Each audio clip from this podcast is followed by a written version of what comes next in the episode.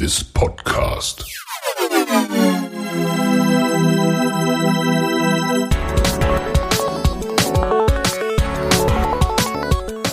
Water Polo Expert Talk. Get the insights.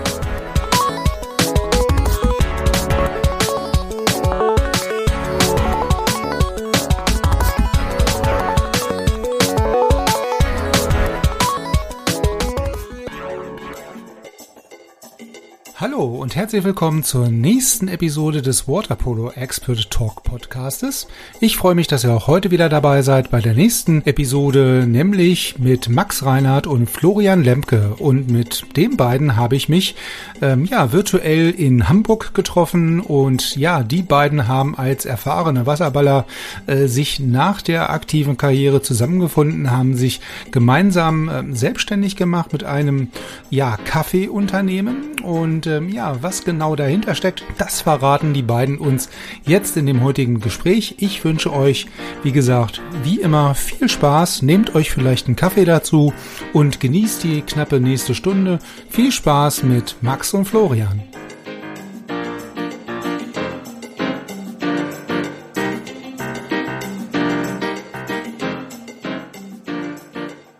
Darf euch sehr herzlich begrüßen. Ähm, diesmal, ich hatte ja in der letzten Episode schon gesagt, wir, wir reisen so langsam alle, alle Himmelsrichtungen so ein bisschen ab und heute haben wir den Norden am Start.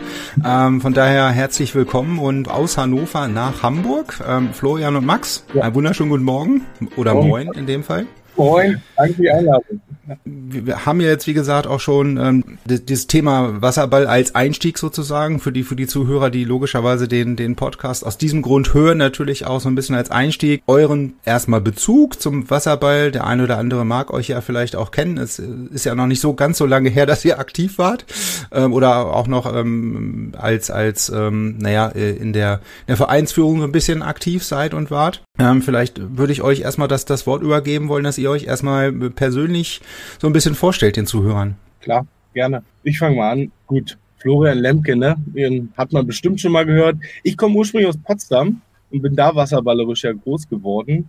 Hatte, würde ich mal sagen, das große Glück zu dem, wir haben es damals goldenen Jahrgang genannt, gehört zu haben, 89, 90, sozusagen der erste ähm, Jugend, Wasser, Wasserball-Jugendjahrgang, der super erfolgreich national war in jedem, jedem Jahr quasi oder in jedem Jahrgang deutscher Meister geworden und Pokalsieger, viele Nationalspieler in der Jugend, äh, später auch noch jetzt Herren Nationalspieler daraus resultiert und Potsdam wissen wir jetzt, wo Potsdam jetzt steht mittlerweile mit den Orcas. Ich bin dann über den Weg Stuttgart äh, da leider zweite Liga, also wir sind mit Potsdam in die erste Liga damals gegangen, ähm, bin dann studienbedingt nach zwei Bundesliga-Jahren in, in den Süden. Dort hat das mit der Bundesliga nicht geklappt, einfach zwecks Wechselfenster.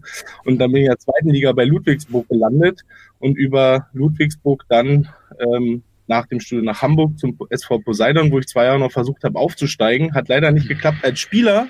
Plötzlich war ich Trainer. Tja, hat wohl an mir als Spieler gelegen, weil dann sind wir aufgestiegen ähm, in die Bundesliga, ein Jahr Bundesliga-Trainer und dann bin ich ja Funktionär geworden. Ähm, verantworte dort den, den Herrenbereich, den Bundesliga-Bereich, jetzt aber seit letztem Jahr reduziert. Das heißt, ich bin irgendwie nur noch derjenige, der viel auch nach außen kommuniziert, weil mich die meisten Leute kennen. Ähm, wir bauen da aber ein großes Team auf im Poseidon, ähm, haben jetzt einen neuen Wasserballwart, haben ein neues Teammanagement, bin aber sozusagen nicht mehr, aktuell nicht mehr so aktiv, weil das zeitlich nicht mehr drin ist, aber verfolge das Geschehen immer noch so gut ich kann. Und über den Weg Poseidon habe ich auch Max kennengelernt. Da kann er gleich einsteigen, weil Max ist damals einer meiner ersten Neuzugänge in der Bundesliga gewesen. Genau, dann ich fange ein bisschen eher an. Trotzdem nochmal Hi, äh, Max Reinhardt. Ähm, vielleicht kennen mich auch ein, zwei Leute, die das jetzt hören. Hallo. Ähm, mit dem Wasserball angefangen habe ich 2004, 2005, glaube ich, ähm, so ein bisschen von der Familie auch angeschoben. Ähm, mein Vater lange Trainer gewesen, mein Onkel hat auch zwei, dreimal für Hannover das Tor getroffen. Da durfte ich mal andere Sportarten ausprobieren, aber am Ende war es dann irgendwie doch so, ich bin in der Schwimmhalle groß geworden und dann ähm, gab es ja mit Mike Bartelt, der jetzt letzte Woche offiziell verabschiedet wurde, auch Chapeau nochmal für die Wasserballkarriere äh, an, an der Stelle. Zum Wasserball geholt in Hannover bei damals noch ja W98 Mini-Power Wasserball angefangen zu spielen, auch zweimal deutscher Meister geworden, 06 und 07 in, in Hannover und in Berlin. Mit der Jugend Ähm, da dann ein paar Jugendmannschaften durchlaufen, bis es ja dann zu diesem ja, internen Split kam, White Shark zu, zu den White Sharks halt geworden und Waspo Hannover blieb so Waspo Hannover. Ich bin dann ja aus Vereinsverbundenheit noch bei Waspo geblieben, äh, mit Uwe Brinkmann dann paar Jugendspiele gemacht, äh, deutsche Vorrunde noch gespielt, bei Waspo in der Herrenmannschaft zumindest mittrainiert, äh, immerhin noch. Ähm, bin dann zu Laatzen gewechselt, ein Jahr Bundesliga gespielt, äh, leider abgestiegen das erste Jahr.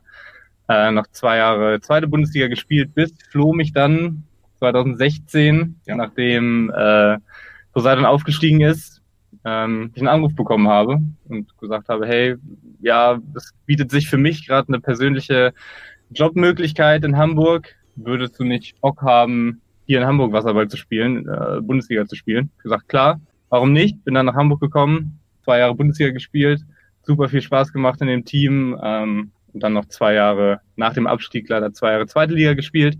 Und so schließt sich der Kreis, dass wir jetzt quasi zusammen hier sitzen und, und diesen Podcast aufnehmen.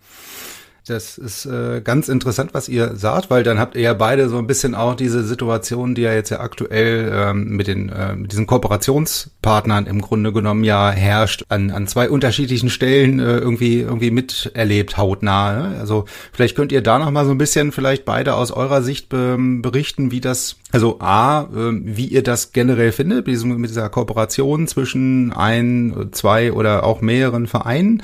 Ne? Also ähm, mit Waspo und den und den White Sharks, das ist ja im Moment, äh, da, da läuft die Kooperation ja besser als je zuvor wahrscheinlich und auch vielleicht besser als geplant oder gedacht, ähm, aufgrund der Historie und ähm, ja, äh, äh, mit, mit, mit, mit Potsdam und ähm, Spandau ist ja eine ähnliche Konstellation, ne, die immer wieder so als ähm, ja, Vorzeigebeispiel ähm, auch ähm, rangenommen wird, ne, zu dem, zu den anderen mit den White Sharks und Hannover. Meine, vielleicht, vielleicht könnt ihr dazu mal ein bisschen was berichten aus eurer aktiven Sicht.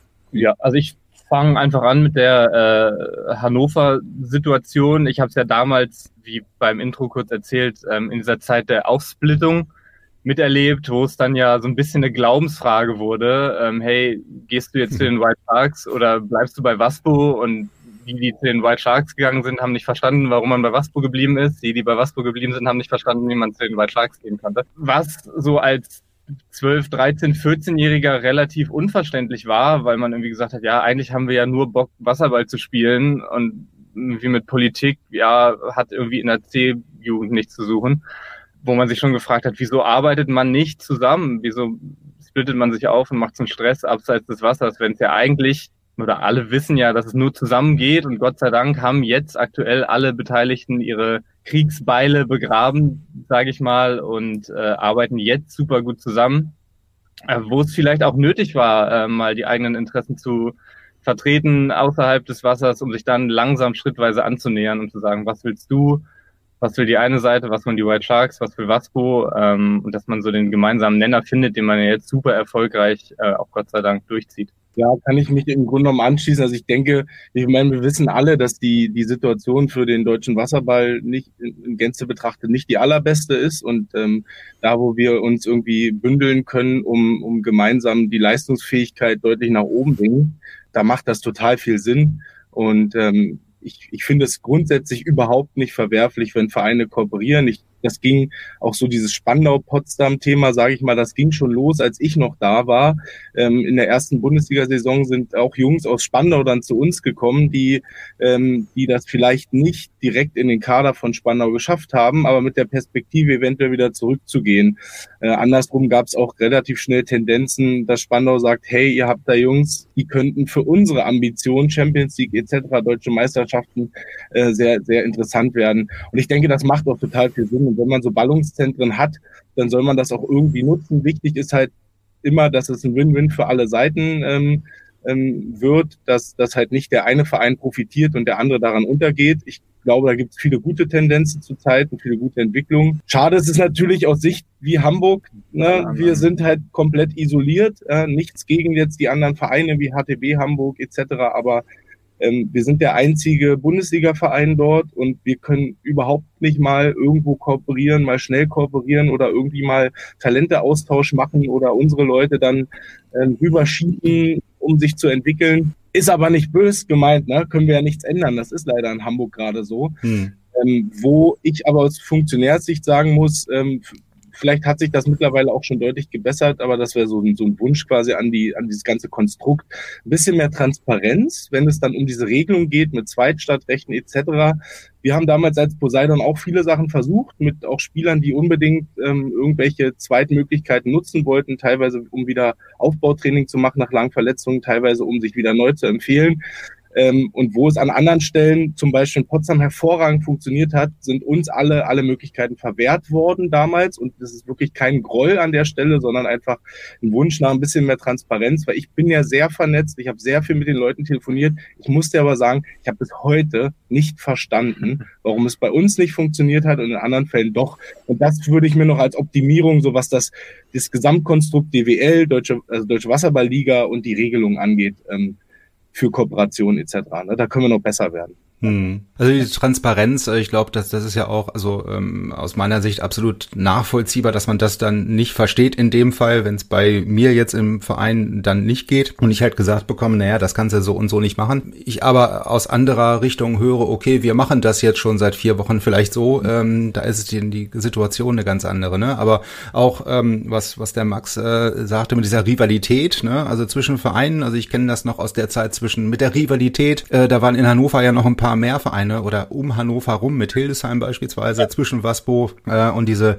äh, von dir schon erwähnte Glaubensfrage, warum jemand äh, bei Wasserfreunde spielt und nicht bei Waspo. Also, weiß ich nicht, Kabine 5 und 6, also das war damals ein Unding halt äh, in den Kabinen quasi äh, zusammen oder nebeneinander zu sein. Ne? Also das war genau dieser Glaubenskrieg dann auch damals und diese erste Kooperation, äh, die wir ja hatten mit Waspo und Larzen. Äh, gut, das ist jetzt, war ein anderes Niveau zugegeben, aber auch dafür beide Seiten schon schon äußerst äh, hilfreich, sage ich mal. Ne? Also ein Trainingspartner jeden zweiten Abend vielleicht am SLZ zu haben, der einigermaßen äh, einen, einen dann doch ein Stück weit fordern kann. Ne? Und da kam ja dann äh, auch ja wasserballerische Familie von dem Max äh, noch ins Spiel. Ne? Also da, da haben ja äh, deine ja, deine Verwandten sozusagen noch gespielt. Also von daher äh, die Kooperation war da auch schon sehr sehr, äh, sehr interessant. Also ich, äh, es war nicht immer schön den Abend, um das mal mit den, mit den Ecken und Kanten, die da äh, im Spiel waren. Jetzt hatten wir ja eben auch schon, ihr habt euch ja über den, den Wasserball auch kennengelernt, ne? Und ähm, auch schätzen gelernt und habt ja jetzt ähm, auch beschlossen, ähm, wir machen quasi beruflich dann gemeinsame Sache, ne? Und ähm, wie, wie ist denn das zustande gekommen? Ich meine, das ist ja vielleicht auch nicht so eine ganz alltägliche Geschichte, dass man jetzt über den Wasserball sich kennenlernt, ist, ist zwar nicht so ganz unnormal, aber dass man sagt, okay, wir, wir bauen jetzt hier irgendwie ein gemeinsames Business auf und ähm, machen ein Startup oder was auch immer und, und beschäftigen uns beruflich miteinander. Wie ist denn das zustande gekommen? Ja, ja, wir hatten, also neben dem wasserballerischen ähm, gemeinsamen Background zum Wasserball hatten wir dann plötzlich auch einen gemeinsamen Studien-Background. ähm, ich hatte irgendwann parallel ein MBA-Studium äh, im, im Schwerpunkt Entrepreneurship Innovation Management gemacht. Und ja, bisschen später, zwei Jahre später, glaube ich, hat Max den dann auch angefangen, oder drei Jahre später spielt er keine Rolle.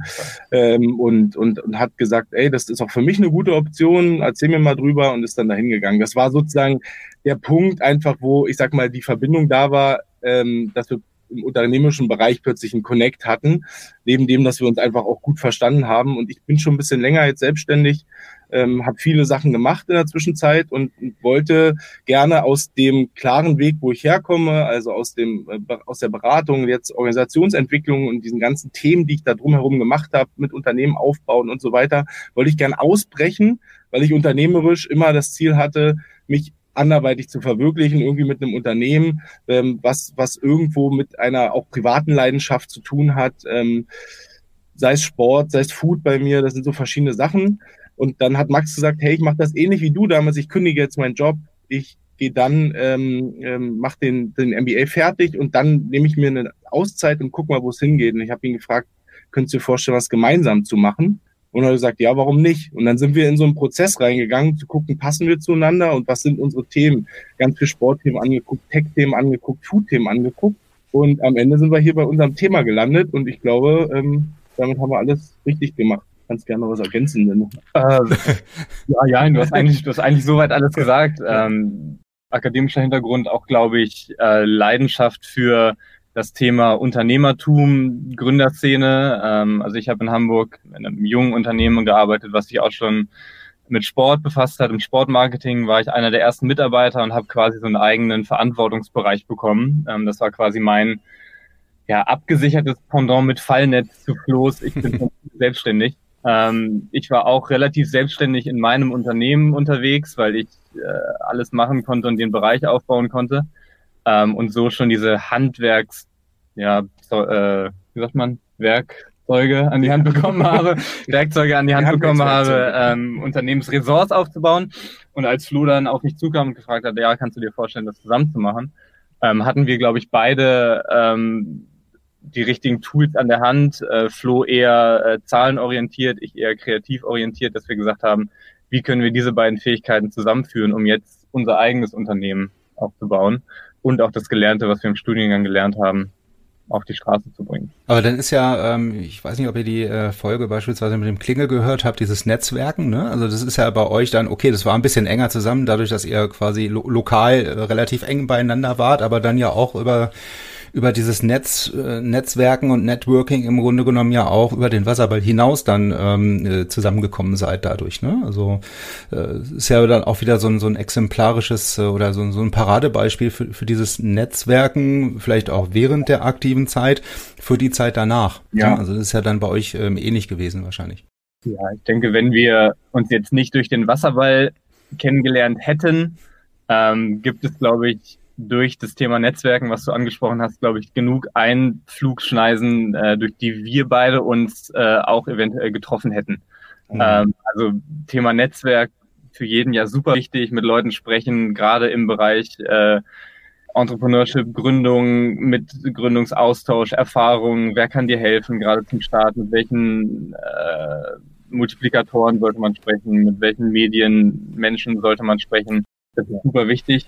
Da ja. hilft einfach auf allen, auf allen Ebenen. Ne? Also das, das, das Netzwerk zählt sich, zahlt sich immer aus und auch ein großes Wasserballnetzwerk zahlt ja. sich aus. Nicht nur auf Wasserballebene, aber Wasserballebene ging es halt los. Als ich da bei Poseidon angefangen habe, kam unser Wasserballwart und meinte, danke, dass du das endlich machst bei den Herren, weil ich kenne irgendwie keinen und du kennst alle. Deutschland. Und dann konnte man noch viel besser mit den Leuten interagieren. Aber auch jetzt, wo wir unternehmerisch uns vernetzt haben äh, mit unserem großen Netzwerk und dem Netzwerk auch über Wasserball hinaus, das bringt uns extrem viel. Also wir sind jeden Tag kennen, lernen wir neue Leute kennen, aber auch jeden Tag gefühlt oder jede Woche bieten sich irgendwelche Möglichkeiten durch das Netzwerk, unter anderem auch das Wasserballnetzwerk, was wir haben, die uns unternehmerisch irgendwie weiterbringen. Das ist hm total wichtig. Ja, und darf man nicht vernachlässigen. Zum Beispiel ja. jetzt. Wie zum Beispiel jetzt. äh, genau, und ähm, die, die, ich glaube, das, was du ähm, oder was ihr beide ja so ein bisschen angerissen habt oder ähm, angedeutet habt, ist wirklich das, dass man jetzt irgendwas gefunden hat, was man auch mit Leidenschaft äh, betreibt. Ne? Also gibt ja nichts Schlimmeres, ähm, wahrscheinlich wie ein, wie ein Job irgendwie, den man, naja, den, den man macht, weil es halt der Job ist, aber es äh, drückt sich dann halt auch in den jeweiligen Ergebnissen ähm, dann aus und am Outcome so ein bisschen sieht man ja auch, ob man das jetzt mit Leidenschaft macht oder ob man es halt nur macht, weil es gemacht werden muss sozusagen. Ne? Ich meine, das, das, das ist ja dann auch wieder so eine so eine ähnliche Konstellation wie beim wie beim, ähm, beim Wasserball. Ne? Also auch da, wenn ich es halt mit Leidenschaft ähm, betreibe und das Ganze aus Überzeugung betreibe, kommt natürlich eventuell dann tendenziell was anderes hinten bei raus, als wenn ich jetzt sage, okay, äh, ich gehe da hin, weil ich dann zwei Stunden beschäftigt bin und alles andere geht mir irgendwie irgendwo vorbei. Ja, also auch da ähm, quasi diese Leidenschaft für beide Themen ne, zeigt sich dann ja auch in den Ergebnissen, denke ich mal, auf beiden Seiten. Jetzt, jetzt habt ihr ja, wie gesagt, also wir reden immer so ein bisschen um, um den heißen Kaffee herum, äh, nicht Brei, nämlich dieses Decaf-Thema euch vorgenommen. Vielleicht könnt ihr dazu mal was sagen. Ich meine, bei euch geht's ja wirklich um, ja, haben wir noch gar nicht gesagt, um was es geht, also um den Kaffee an sich. Ähm, und äh, ist ja äh, wahrscheinlich bei jedem zweiten gefühlt irgendwie ein Thema, äh, jeden Tag, zumindest jeden Morgen. Das ist richtig. Bei uns auch. Hier, das ist ohne. Ach so, sieht man nicht richtig. ja, bei uns geht es um ohne, ähm, unser Unternehmen ohne. Und du hast vollkommen recht, es geht um Decaf und wir haben uns zur Aufgabe gemacht, mit ohne das Thema Decaf, wir sagen immer so schön, ähm, aus der Mottenkiste zu holen. Ähm, Mottenkiste ist genauso ein eingestaubtes Wort wie das Decaf-Thema an sich selbst, weil ja, das ist in den letzten Jahren ähm, ziemlich eingeschlafen und auch teilweise sehr in, in Verruf geraten, ähm, zwecks Qualität, zwecks aber auch ähm, gesundheitlichen Aspekten. Und ähm, wir haben relativ viele Schnittpunkte dazu gehabt, ähm, verschiedenste Leute, also Leute, die aus Stresssituationen heraus ähm, auf Koffein verzichten, Leute, die aus Drucksituationen beim Sport ähm, schlechte Erfahrungen gemacht haben, weil sie zu viel Koffein zu sich genommen haben und diese Performance-Schwelle überschritten haben. Ähm, Leute, die in Schwangerschaften oder in Stillzeit nicht können, kranke Leute, alte Leute, aber auch einfach viele Leute, die sagen, ich brauche das nicht wirklich, hinterfrage, was ich mache. Und ähm, das fanden wir super spannend und haben uns den Markt dann genauer anguckt und gesehen, ähm, der wächst in Deutschland wieder. Das Kaffeethema ist immer interessanter. Ähm, die Nachfrage nach Decaf wird größer. Das tendiert sich jetzt langsam so in Richtung den USA oder auch anderen äh, Ländern in Europa, ähm, wo Decaf total zum Alltag dazugehört. Ja, und deswegen haben wir ohne gegründet, weil wir sozusagen die Lücke zwischen den schlechten aus unserer Sicht qualitativ minderwertigen Produkten schließen wollen, auf der anderen Seite den hochwertigen Produkten, die aber gar keiner kennt, weil die hochwertigen Produkte einfach beim Röster im Laden stehen, für den Fall, dass du jetzt mal vorbeikommst und fragst, ob du einen haben kannst. Und sie sagen, ja, glücklicherweise habe ich einen da.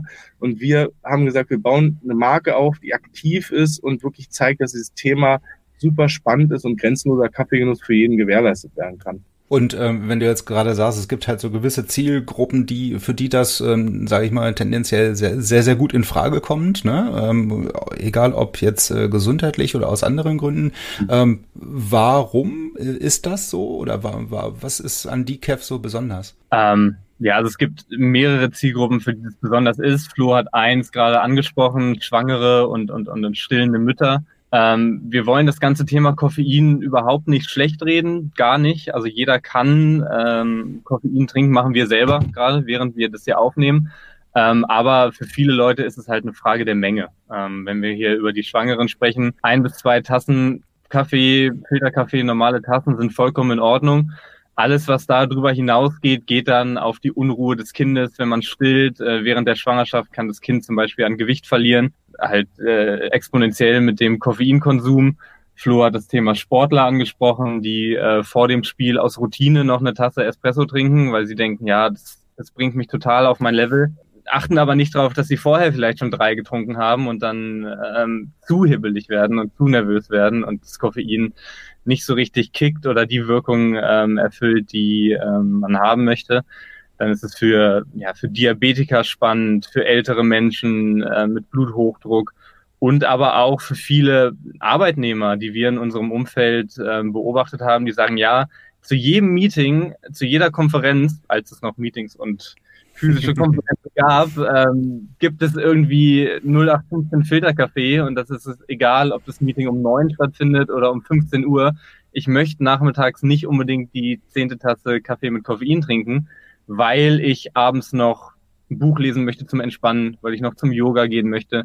Und wenn ich diesen ganzen Tag diese regelrecht lineare Koffeinzufuhr habe, dann komme ich nicht zur Ruhe, habe aber trotzdem Lust, Kaffee zu trinken, qualitativ hochwertigen Kaffee zu trinken. Und da fehlt es an, ja, das Schlagwort reinzubringen, gerade an Awareness, dass es auch gute entkoffinierte Produkte gibt und dass Decaf eine spannende Alternative sein kann zum hm. Wasser oder so, wenn man halt einfach nur den Geschmack haben möchte. Ja, und was, was Max gerade angesprochen hat, eben diesen Geschmack, das ist eben das, was sich jetzt auch in den letzten Wochen immer mehr rauskristallisiert, ist wirklich, dass es den Leuten um dieses Geschmackserlebnis geht. Und ähm, den wollen sie nicht missen äh, oder das wollen sie nicht missen. Ja, wir haben so viel, Max hat gesagt, bei der Arbeit oder so viele Leute, die uns auch gesagt haben, ja abends nach dem Essen, das schmeckt lecker, das tut mir der meiner Verdauung gut, aber 20 Uhr ist einfach zu spät ähm, noch ein Espresso zu trinken, weil ich kann da nicht schlafen. Oder gestern, ähm, gestern haben, haben wir einen ähm, totalen tollen Typ aus der Personal Fitness Branche kennengelernt ähm, und und der hat auch gesagt, ähm, der würde, der braucht das gerne für sein Konzept ab und zu mal ähm, auch auf den Koffein zu verzichten, aber er liebt Kaffee und aktuell ist dann immer nur eine Woche, zwei Wochen kein Koffein, kein Kaffee, aber weil er die Produkte nicht kennt, die wirklich gut sind und sagt, total begeistert. Das kann ich in mein ganzes Konzept meiner Ernährung mit einbauen, dass ich einfach einen Kaffee habe, der fast gar kein Koffein mehr hat und kann trotzdem weiter genießen und entspannen. Das ist. Mhm. Aber dann ist es ja wirklich was, was ich da jetzt so ein bisschen raushöre, dass es ja jetzt nicht strikt irgendwie heißt, okay, wir wollen eine Alternative darbieten, sondern es soll quasi eine Ergänzung oder eine eine Möglichkeit, ähm, den ja normalen ähm, Koffein oder Kaffeegenuss mit Koffein ähm, dann zu ergänzen ne? und dann äh, über den Tag hinweg dann auf einem Level zu halten, der jetzt sage ich mal nicht irgendwie ähm, besorgniserregend ist. Ne? Genau. Meine, natürlich, da, die Schwierigkeit ist ja dann natürlich, wenn man das jetzt mal äh, so betrachtet, wenn ich jetzt irgendwo unterwegs bin, dann ist es halt relativ einfach irgendwo in einen Kaffeeladen meiner Wahl zu gehen, ohne jetzt irgendwelche Namen nennen zu wollen und da vielleicht auch einen entkoffinierten Kaffee am Nachmittag zu kriegen. Ne? Aber wenn ich dann zu Hause bin bin, ist das Ganze dann natürlich wieder schwieriger, ne? weil ich natürlich dann zu Hause im Zweifelsfall nur den normalen Kaffee für meine Kaffeemaschine habe und nicht den entkoffinierten. Genau, also wir sagen auch immer, wir wollen niemanden belehren oder bekehren. Also, das ist ja eingangs gesagt, wir sind ja überhaupt nicht dagegen. Ähm, wir trinken das selber, wäre ja irgendwie quatschig, wenn wir sagen, ja, wir möchten allen hier ein koffeinfreies Leben ermöglichen, trinken aber selber morgens drei Tassen. Geht uns einfach nur um den bewussteren Konsum, ähm, ein bisschen sensibilisieren für äh, die Auswirkungen von Koffein auch langfristig, ähm, die man eigentlich nicht bewusst ist, wenn man sieht, aha, jetzt ist Marke XY wieder im Angebot. Ein Pfund kostet vier Euro, da kaufe ich jetzt zehn in mich rein, ohne mir Gedanken zu machen. Darum geht es. Ja. Aber ich glaube, das ist ja bei Kaffee dann ähnlich wie eventuell bei anderen Produktgruppen auch, die im Moment so ein bisschen im naja, im Preisverruf stehen sozusagen, dass die Leute lieber ein, zwei, drei Euro mehr ausgeben, dafür ein vernünftiges Produkt haben. Ne? Also äh, anderes Paradebeispiel wäre da ja immer diese Fleischindustrie, ja. dass ich dann vielleicht ein bisschen mehr für meine Bratwurst oder für, für mein Fleisch oder mein Met oder was auch immer ausgebe und dann aber qualitativ wirklich was habe, wo ich dann auch vielleicht über die, über die Zeit hinweg vielleicht auch weniger kaufe aber dafür halt besseres qualitativ. Ja, absolut. Das sehen wir halt auch, weil dieses das ist dieses Thema bewusst konsumieren oder bewusster Konsum. Das wird super wichtig. Natürlich nicht für alle, man darf das immer nicht pauschalisieren auf die gesamte Gesellschaft. Es gibt äh, ähm, Leute, die interessieren sich dafür nicht, Leute, die können sich dafür nicht interessieren, aber mhm. Trend geht dazu, ähm, bewusst zu konsumieren und zumindest zu hinterfragen, was man da macht. Und, und da ist ganz, ganz wichtig halt eben auch, was Max gesagt hat, wir ähm, gehen wir spielen dieses Spiel, sage ich mal, was wir aktuell in der Gesellschaft haben. Es gibt nur Schwarz oder Weiß das spielen wir nicht mit, weil wir wollen aufklären und sagen, jeder muss seine, seine Mischung finden. Vielleicht ist es dann die Mitte, vielleicht ist es schwarz, vielleicht ist es weiß, aber dieses, es gibt nur noch das eine oder das andere, hm. macht ähm, keinen Sinn. Wir sind ein Ergänzungsprodukt und ein tolles Ergänzungsprodukt, dafür stehen wir halt ein. Ja, ja und das, was du nochmal aufgegriffen hast vorhin mit dem, ja, ich bezahle lieber zwei, drei Euro mehr und dann ist es auch eine bessere Wurst. Ähm, ja, und dann weißt du im Idealfall auch, wo die Wurst herkommt. Ne? Ähm, wir sind damit angetreten zu sagen, wir wollen unseren gesamten Prozess, unsere gesamte Lieferkette so transparent wie möglich machen, sodass jeder, der am Ende dann auch unseren ohne Kaffee genießen kann, sei es im Filter, im mit Milch, mit Zucker, in, in der Espressotasse, ähm, dass der genau weiß, wo kommt der her, ähm, wo wurde der entkoffiniert, wo wurde der handwerklich geröstet, auch in einem handwerklich anspruchsvollen Prozess ähm, und nicht, wie gesagt, nicht schlecht reden. Jeder soll äh, Kaffeemarke XY für einen Pfund äh, trinken, wie er möchte. Ja, aber, aber Achso, sorry, das nee. aber ich will nur da ergänzen, weil Max ist genau der Punkt, den hatte ich gerade im Kopf. Das wollen wir aber immer mal dazu sagen, einfach, jeder darf es trinken, wir wollen aber ins Bewusstsein rufen, Kaffeemarke XY im Angebot 6 Euro das Kilo, weil 3 Euro das Pfund, oder sagen wir mal 8 Euro das Kilo, weil 3,99 äh, das Pfund. Äh, auf jedem Kilo Kaffee sind fix 2,19 Euro Kaffeesteuer in Deutschland. Ähm, abzüglich dann noch der Mehrwertsteuer, das sind dann auch nochmal 50 Cent, sage ich mal. Verpackung, Händlermarge. Verpackung, Händlermarge, da bleibt fast nichts mehr übrig. Und irgendwie, ähm, da ist auch noch jemand in Äthiopien, in Südamerika, in Asien, in anderen afrikanischen Ländern neben Äthiopien, der hat ähm, das ganze Zeug für uns angebaut. Ähm, die Umwelt ist auch noch da, die darunter ganz schön leidet teilweise. Ähm, das will man, wollen wir einfach mal nur dazu sagen, dass man sich bewusst ist, dass allein dieser riesige Block geht nur für Administration und Steuern weg. Hm. Und irgendwo muss ja der Kaffee auch noch herkommen. Ja. ja. Das weiß man meistens aber nicht. Aber das vermeidet man, wenn man hochwertigere Produkte kauft, weil sich Leute darüber Gedanken machen. Aber genau dieses, dieses Thema, ich sag mal, hinter dem Produkt, also sprich Herstellung an faire Preise oder Fairtrade, wie es heutzutage so schön heißt, ähm, die Lieferkette habt ihr schon angesprochen. Vielleicht, vielleicht könnt ihr dazu noch ein bisschen was sagen, weil du ja sagst oder weil ihr sagt, ihr möchtet das weitestgehend transparent machen, ne, für, für den, der das Produkt dann zum Ende kauft, damit ich auch weiß, wo jetzt meine, meine zwei, drei Euro mehr äh, landen und warum ich die jetzt bezahlen soll. Ne? Also vielleicht, vielleicht könnt ihr da noch mal so ein bisschen was ähm, ja auch zu den zu den zu der Herstellung beispielsweise mhm. sagen, ne? Weil es heißt ja äh, auf eurer Webseite so schön ohne Gedöns, kein Schnickschnack und ohne Koffein ähm, und und geht da ja auch bewusst auf diese äh, Story dahinter ein, ja, auf diesen Herstellungsprozess und faire nachhaltige ähm, Vertriebsprozesse sozusagen. Genau, also unser Kaffee äh, kommt ganz ursprünglich kommt er aus Äthiopien, ähm, aus ja kleinen Kooperativen ähm, es ist ein Sidamo-Kaffee, so heißt diese Art des Kaffees. Der wird da ja, geerntet, gewaschen ähm, und wird dann über den Seeweg nach äh, Bremen gebracht, wo er schon entkoffiniert wird. Ähm, es gibt da verschiedene Entkoffinierungsmethoden. Ähm, die werden unterschieden in chemische Methoden, chemische Prozesse und natürliche Prozesse. Die ähm, normalen entkoffinierten Bohnen aus dem Supermarkt oder das gemahlene Pulver wird in der Regel chemisch entkoffiniert mit Lösungen, die man eigentlich nicht so gerne in Lebensmitteln haben möchte, die natürlich EU geregelt gesundheitlich unbedenklich sind. Aber wer möchte irgendwie schon gern Chemikalien in seinen Lebensmitteln haben, wenn man davon auch nicht weiß, weil es nicht so richtig deklariert ist. Ähm, und unsere Bohnen werden mit der CO2-Methode entkoffiniert. Ähm, ist ja schon zu den Bohnen, es geht so gut wie gar kein Geschmack raus. Also ich würde behaupten, wenn wir dir jetzt eine Tasse von unserem Kaffee vorsitzen würden, würde es nicht sagen, oh, der ist ja erstmal ohne Koffein vom Geschmack, mhm. weil der echt noch super qualitativ hochwertig ist. Und er wird ähm, vor den Toren Hamburgs dann ähm, von unserem Röster im Trommelröstverfahren ähm, geröstet. Das ist ein handwerkliches Verfahren, das lässt sich nicht durch irgendwelche technischen Prozesse ähm, umsatzfokussiert hochskalieren, sondern äh, man hat eine Menge von 25 Kilo, die wirft man in diesen Trommelröster und dann dauert das 14, 16, 18, je nachdem, welchen Röstgrad man dann haben möchte, ähm, bis der Kaffee fertig ist. Ähm, und da wird da, that's where the magic happens am Ende irgendwie. Ähm, da wird dann unser Röstprofil ähm, erstellt und es wird ihn in einer Filterkaffee-Röstung geben und in einer Espresso-Röstung. Das heißt, er ist dann ein bisschen dunkler, wird länger geröstet in diesem Trommelröstverfahren.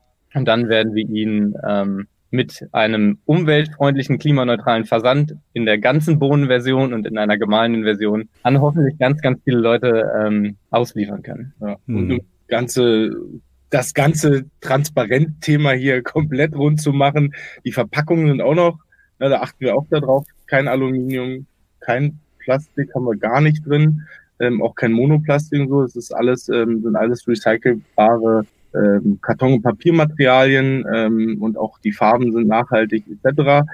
Stand jetzt, aber da sorgen wir dafür, dass das so bleibt. Und äh, kurz auch noch zum Einkaufspreis, wenn es die Leute interessiert. Wir können, ja. Ich kann nicht den exakten Preis tatsächlich gerade sagen. Das hat mit Umrechnung zu tun, weil da noch Unklarheiten sind. Aber wir zahlen, wenn man immer über Fairtrade redet, Fairtrade ist erstmal super, dass das gibt. Ähm, es geht aber noch viel besser, indem man halt dort direkt vor Ort ist. Wir, durch Corona konnten wir jetzt keine eigenen Verträge abschließen, haben aber einen Handelspartner gefunden, der mit uns vor Ort agiert und super faire, nachhaltige Arbeit macht und nächstes Jahr uns auch vor Ort hinbringt und uns unsere eigenen Verträge machen lässt. Wir haben aber sozusagen Kooperationsverträge mit denen und der Preis dort ist, ähm, den wir zahlen, wenn ich mich nicht irre, ist mindestens das Dreifache vom Fairtrade-Preis.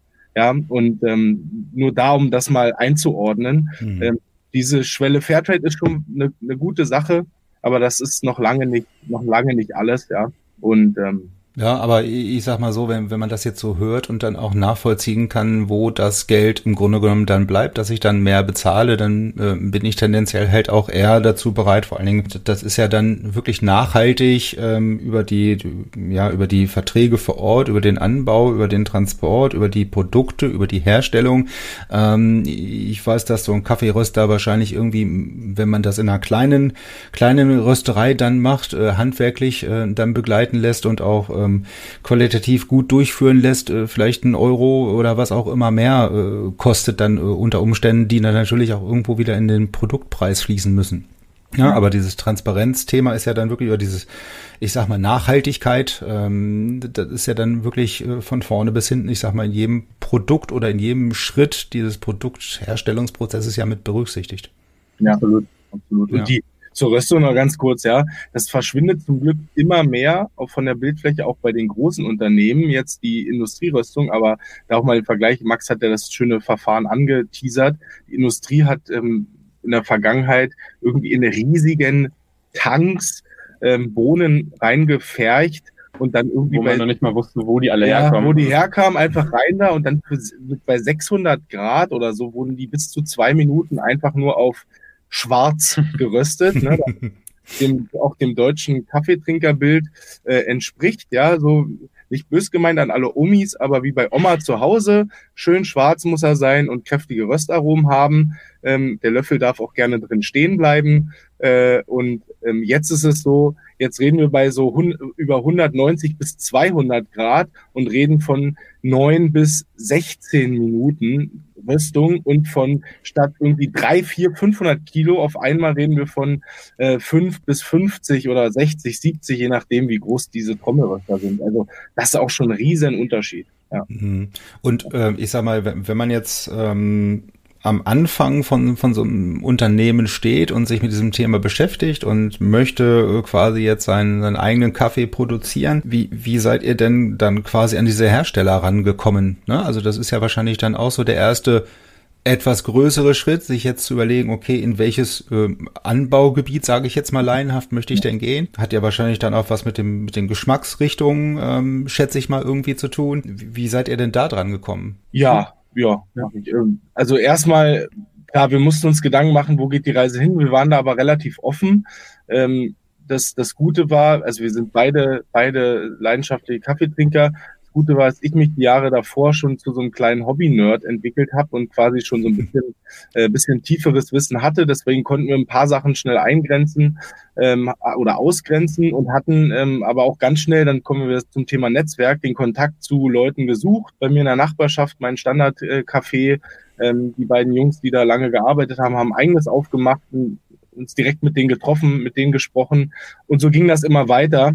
Ähm, zum äthiopischen Kaffee sind wir am Ende relativ spät gekommen. Das, wir mussten halt auch viel probieren. Unser Anspruch war das, dass wir erstmal nur eine Sorte Kaffee einkaufen, die wir sowohl zu einem schönen Espresso als auch Filterkaffee verarbeiten können. Ähm, und der äthiopische Kaffee hat am, am Ende diese Eigenschaften hervorragend äh, kombiniert. Der hat halt, ist halt super aromentief und kann halt ein kräftiger Espresso sein, aber auch ein richtig aromatischer und wenn man will auch fruchtiger Filterkaffee.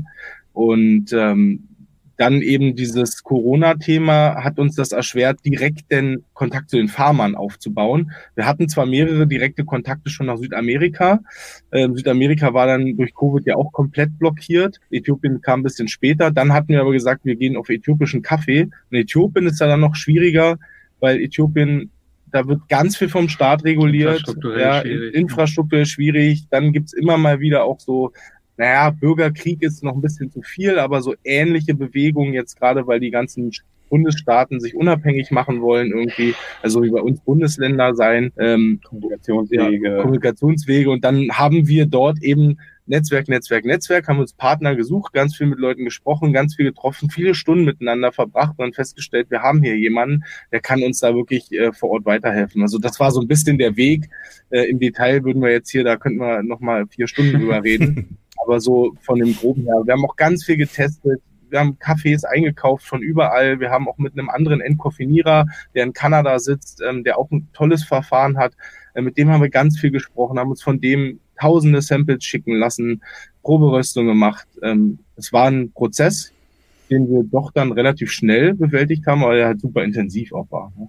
Was uns Mhm. aber auch wichtig war, dass Ja. wir das von äh, null aufmachen und uns da unsere eigene äh, Herkunftskette zusammenstellen und nicht einfach nur aus irgendeinem Bestand herauskaufen, nur um zu sagen, wir machen da unser Label drauf. Das irgendwie Ja, nochmal. wir haben alles in eigener Hand, tatsächlich. Die ganze Ja, und, Jetzt hattest du ja eben schon die, die, die, die Kaffeekränzchen und die Omas ähm, erwähnt, die natürlich wahrscheinlich, also heutzutage denke ich mal auch noch irgendwie eine große, große Anzahl an ähm, Menschen darstellen, die viel Kaffee, Kaffee äh, konsumieren. Ähm, aber es ist ja, also in Deutschland auch immer so ein bisschen, naja, so, so Bewegungen, ne? Oder äh, was, was jetzt gerade in Mode ist, ähm, dieses ganze Thema ähm, Food und ähm, auch dieses ganze Thema Influencer und ähm, Social Media und ähm, ist, ist Kaffee da jetzt auch? Also ich würde jetzt Kaffee auch äh, vielleicht so in die, das ist äh, so, so ein Trendprodukt oder mhm. irgendwie ein bisschen trendiger wird gefühlt als in der Vergangenheit. Also so ein bisschen sich aus diesem, aus diesem Oma-Image so ein bisschen mehr verabschiedet. Ja, also ja, jein. Ähm, da wir natürlich in unserer Blase, Kaffeeblase, Kaffeebusiness äh, ging das natürlich total mit. Ähm, nennt sich auch Third Wave Coffee, das ist der Kaffee ähm, wie beim Craft Beer vor ein paar Jahren. Äh, immer irgendwie noch eine Geschmacksnote mehr und noch äh, irgendwie eine coolere Zubereitungsmethode ähm, die wir natürlich in Hamburg hier, wenn du durch die Schanze gehst, die du erlebst, ich wohne in Hannover, wohne ich in Linden, wenn du da über die Limmer Straße gehst, dann siehst du natürlich auch links und rechts, ähm, wer hat das coolere Kaffee und wer hat irgendwie die exklusivere Playlist. Ähm, aber in den letzten Jahren ist es auch daraus hinaus gewachsen, dass es dann eher ein bewusstes Genussprodukt ist und nicht einfach nur ein Konsumprodukt, was ich nebenher konsumiere. Ähm, ja, morgens ich lese irgendwie Zeitung oder gucke Morgenmagazin und trinke dazu einen Kaffee und weiß eigentlich gar nicht, was da drin ist und wonach der schmeckt, einfach nur, weil es zu meiner Routine gehört. Ähm, da hast du vollkommen recht, was du gesagt hast, dass Kaffee langsam immer ein bisschen breiter ankommt bei allen Menschen, die sagen, ja, ist das eigentlich noch der richtige Weg, dass ich mir für 300 Euro einen Vollautomaten in die Küche stelle und damit bin ich ein Kaffee-Experte und, und bin habe richtig Leidenschaft geweckt. Auch, auch vollkommen super, aber ähm, das Image geht immer ein bisschen weiter ja. und runter. Genau, aber trotzdem ist es auch ein Trendprodukt absolut, was über Instagram und so weiter die Zielgruppen Gruppen bestimmt sehr gut trifft oder davon gehen wir aus. Deswegen setzen wir auch ganz viel auf dieses digitale Thema in unserem Online-Shop mit digitalem Vertrieb unter anderem ähm, und Schwerpunkt. Ähm, das ist auch eine Lifestyle-Bewegung, definitiv. Ja. Also es ist aber mittlerweile wirklich beides. Aber das, das findet sich auch gerade noch. Also wir sind da noch lange nicht am Ende der, der Entwicklungsstufe sozusagen. Und, und, und was die Vertriebswege ähm, angeht, hattest, hattest du ja gerade schon so ein bisschen angerissen, ne? dass er auch da sehr auf dieses, also zum einen lokale, stationäre ähm, und ähm, so ein bisschen, ähm, ich sag mal, exklusivere oder ähm, vor Ort äh, euch konzentriert, auf der anderen Seite aber dann das Pendant auch in diese digitale ähm, Richtung geht. Ne? Vielleicht kannst ja. du da ein bisschen, ein bisschen was zu erzählen? Klar, also wir, wir kommen ja auch beide ähm, von unseren Themenschwerpunkten auch aus der digitalen Welt, sage ich mal. Deswegen lag das auch nah. Und ähm, wir sagen, unser Motto ist ja grenzenloser Kaffeegenuss. Und ähm, grenzenlos heißt auch, es muss für jeden ver äh, verfügbar sein und zugänglich sein. Ähm, der Online-Shop ist definitiv erstmal unser Schwerpunkt, Schwerpunkt äh, unser, unser Verkaufspunkt.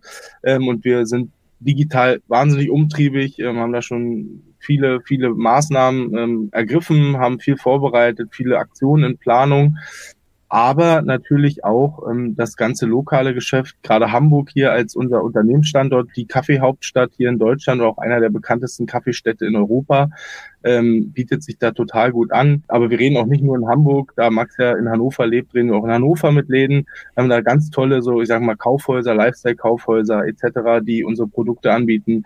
Wir gucken uns aber auch alle Felder an, wir schauen uns an, was können wir im Bereich Sport machen, was können wir mit der Gastronomie machen, was können wir mit Hotels, Hotels machen, äh, mit Büros machen. Ähm, das heißt nicht, dass wir überall am Ende was machen werden, aber wir schauen uns das alles an. Wir sind da total unvoreingenommen. Aber der, der Online-Kanal oder der Kanal, wo für jeden jetzt ab sofort, dann ab Sonntag sozusagen der Kaffee zugänglich ist, ist erstmal dieser Online-Kanal. Genau, da, da, sind wir ja dann schon beim Thema. Also aktuell äh, kann man es vorbestellen, glaube ich, ne? Oder ja, ähm, vor, genau, vor, Vorbestellung abgeben und dann. Ja, kann man das wahrscheinlich Stimmt. schon vorbestellen. Ja, genau. genau. Also alle jetzt vorbestellen. Stimmt. genau, also wir, wir können dann vorbestellen, äh, nicht wir, also ihr könnt vorbestellen natürlich. Die Vorbestellphase, die geht ähm, bis äh, Ende November. Das ist eine etwas längere Phase, die wir uns aber gegönnt haben, weil der Kaffee muss jetzt veredelt werden. Wir haben ja gesagt, hohe Qualität. Das braucht seine Zeit. Der ist, äh, steht jetzt zur Entkoffinierung bereit, quasi der Kaffee. Ähm, sobald wir dann anfangen auszuliefern, ist das natürlich nicht so, dass man immer wieder ähm, sechs Wochen auf seinen Kaffee warten muss, sondern ist der Kaffee fertig. Es sei denn, wird hoffentlich so überragend, dass der so schnell alle, dass wir dann wieder so lange brauchen, um das neu zu, zu ordern. Ähm, nein, aber genau, also man kann dann jetzt vorbestellen und man kriegt dann ab Ende November seinen Kaffee nach Hause geliefert, dann immer sehr frisch, ähm, in kurzen Lieferzeiten, Espresso, Filter, gemahlen, ungemahlen. Wir sagen immer, ungemahlen ist besser, aber wir schließen niemanden aus. In verschiedenen Also Genau, ja. soweit schon, ja. Aber äh, genau das, was, was äh, ihr vorhin auch sagtet, mit ähm, man, man stellt sich halt eine relativ teure Kaffeemaschine dann vielleicht auch für ganze Bohnen halt ins äh, ins Haus oder in die Küche, ne? Und ähm, kauft sich dann irgendwie den Kaffee für äh, Kilo 2,99, 3,99. Das, das, das passt dann irgendwie nicht so ganz ins Gesamtbild, ne? Wenn ich das eine so so ähm, teuer mir hinstelle und dann möglichst den, den billigsten Kaffee reintue. Die, die Wurstanalogie, die du vor 10, 15 Minuten heißt, wenn du dir den Weber-Grill kaufst und dann legst du irgendwie das gut und günstig Fleisch drauf. Ja. Ähm, ja, ja. Ich sag mal so, es kann auch schon mal vorkommen, ne? Ähm, Gerade wenn, wenn, wenn, wenn die Gesellschaft vielleicht ein bisschen größer ist oder die Kinder mehr Hunger haben, dann kann es schon mal vorkommen. Ähm, aber es sollte vielleicht auch nicht zur Regel werden. Ne? Und wenn ich halt äh, ein Steak vielleicht mir oder ein hochwertiges Stück Fleisch mir gönnen will, ähm, dann, dann tue ich das ja auch nicht äh, irgendwie ähm, zwangsweise jedes Wochenende, sondern vielleicht alle zwei oder drei Wochen. Ne? Also das ist ja dann da auch so. Aber äh, ich glaube, diese ganzen möglichen Ein Einsatzfelder, sage ich hier mal, ähm, die du gerade gesagt hast, mit Hotel, mit Gastronomie. Ich meine, da, da bieten sich einem natürlich unheimlich viele Möglichkeiten. Ne? Und genau diese, diese Tatsache, dass ihr ja nicht sagt, okay, wir wollen jetzt irgendwem, ich sag mal, wir wollen dadurch wachsen, dass wir anderen Marktanteile wegnehmen, sondern wir wollen halt äh, als Ergänzung ähm, quasi das ganze Angebot abrunden und ergänzen und jetzt nicht zwangsläufig irgendwen aus dem Rennen schmeißen, sondern wir wollen das Ganze ergänzen. Ne? Und dann halt über den Tag hinweg, da sind natürlich so, so Geschichten wie äh, beispielsweise, was du sagtest, Hotels oder irgendwelche ähm, Bürogemeinschaften, Büroräume, Büro oder generell Unternehmen wirklich eine, eine gute Zielgruppe, ne? Da zu sagen, okay,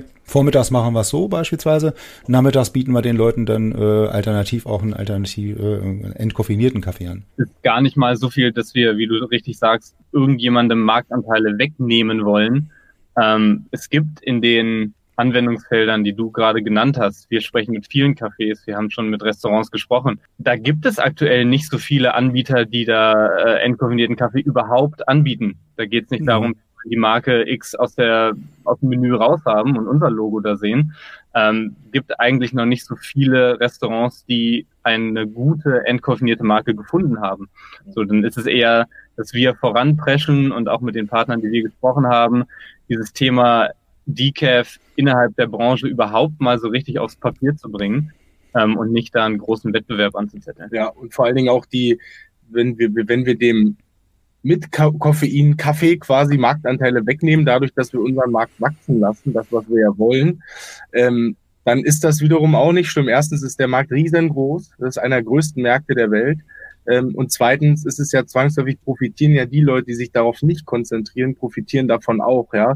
Die sagen auch, Konkurrenz gehört ja auch dazu. Und ich sag mal, wenn wir jetzt hier die die ähm, Erfolgssternchen-Story im Kaffee-Business der nächsten fünf Jahre schreiben sollten, dann profitieren die anderen davon auch, weil die werden in diesem Bereich Decaf dann auch ihre Produkte platzieren, die werden auch wieder ihren Marktanteil haben. Und ich denke, das hält sich immer die Waage und ähm, wir wollen einfach gerne mit unserer Marke der Auslöser dafür sein, dass sich da einfach mehr bewegt. Ja. Mhm.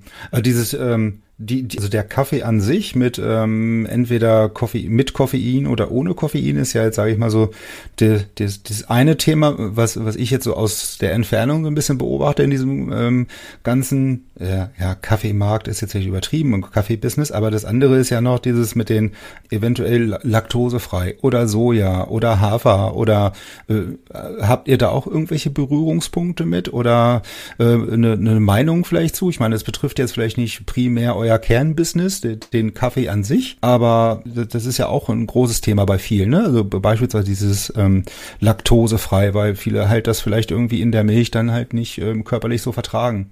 Ja, also Berührungspunkt aber damit, dass das in der Kaffee, im Kaffee, im Kaffee drin ist, ja, also ta tagtäglich dazu ja, weil die meisten trinken Kaffee mit Milchprodukten ähm, oder sehr viele nach wie vor und ähm, ähm da ist das täglich gang und gäbe. Klar, in dieser Kaffeeblase ist das sowieso der Trend schlechthin, von der Milch wegzugehen, aber auch nicht nur, wenn man Intoleranzen hat, sondern auch ähm, aus Glaubensfragen, ähm, aus verschiedenen Gründen.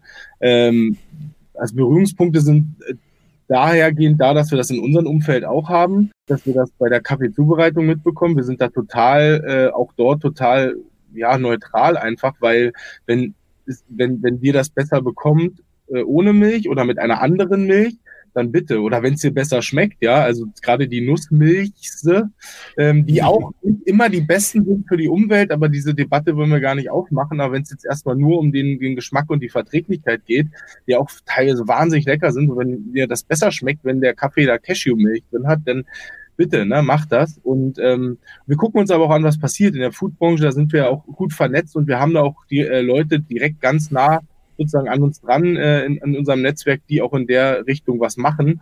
Und äh, da schließen wir natürlich auch nicht aus, dass wir da in Zukunft auch irgendwelche Kooperationen mal anstoßen, wenn wir dann ein bisschen weiter sind. So. Hm. Also äh, auch andere Bereiche, sag ich mal, diese, dieser Food-Bereich und ähm, ist ja jetzt öfter schon mal ähm, erwähnt worden oder angerissen worden. Also hat so gewisse ähm, ja die direkte Verbindung dann zu eurem zu eurem Business, ne? Und wer weiß, was passiert. Wir haben den Namen ohne ja nicht nur gewählt, weil es um das Thema Koffein geht. Vielleicht. Ich ja. lasse es mal so stehen. Ja, genau. Also mit also, anderen Worten, uns, uns äh, steht da noch äh, ein bisschen was anderes bevor. Ja, ja, also ja, nein, weil die, die, unser Fokus ist der Fokus, über den wir hier die ganze Zeit reden. Ja, ja. Aber diese Marke bringt natürlich Potenzial mit, in der Zukunft alles Mögliche in diesem Bereich bewusster Konsum damit zu machen, andere Sachen auszugrenzen, ohne den Verzicht zu vernachlässigen und so weiter. Ähm, aber wir haben keine konkreten Pläne. Wir wissen mhm. aber, wenn wir das hier gut machen, das funktioniert und wir Spaß dran haben und sich neue Felder auftun, egal in welchem Food-Bereich oder so, haben wir eine ganz tolle Marke, mit der wir das äh, auch in andere Felder weiterführen können. Ja, das klingt auch schon mal sehr, sehr zukunftsorientiert und sehr optimistisch dann das Ganze. Ne? Also ich meine, beim Kaffee mache ich mir jetzt wenig, ähm, mache ich mir wenig Sorgen, dass das äh, irgendwie nicht klappen könnte. Also das hat ja alles äh, Hand und Fuß, wie man so schön sagt, ne? und ähm, ist auch in einem, in einem Markt unterwegs, äh, wo er ja sagt, okay, das ist der vielleicht A, einer der größten Märkte weltweit sowieso und, und dass es da unheimlich viel Potenzial gibt. Ne? Aber natürlich dieses, dieses Wort ohne äh, das, das kann man natürlich noch mit, mit ganz vielen anderen Dingen ähm, dann verbinden. Ne? Gerade in diesem Bereich, wenn man halt in, Richtung Nachhaltigkeit denkt, das Ganze. Ne? Also Nachhaltigkeit ist ja nicht nur äh, äh ohne Koffein, sondern halt auch ohne gewisse andere ähm, Dinge. Ja, absolut.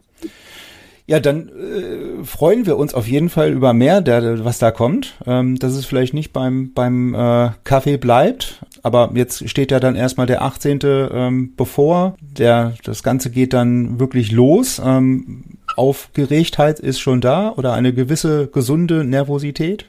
Oder hat sie sich schon gelegt? Freuen, freuen, freuen uns sehr. Ja. Wird Zeit, dass es richtig losgeht. Ähm, wir ärgern uns jeden Tag mit irgendwelchen technischen Herausforderungen rum. Ähm, als Unternehmer sind wir ja auch alles.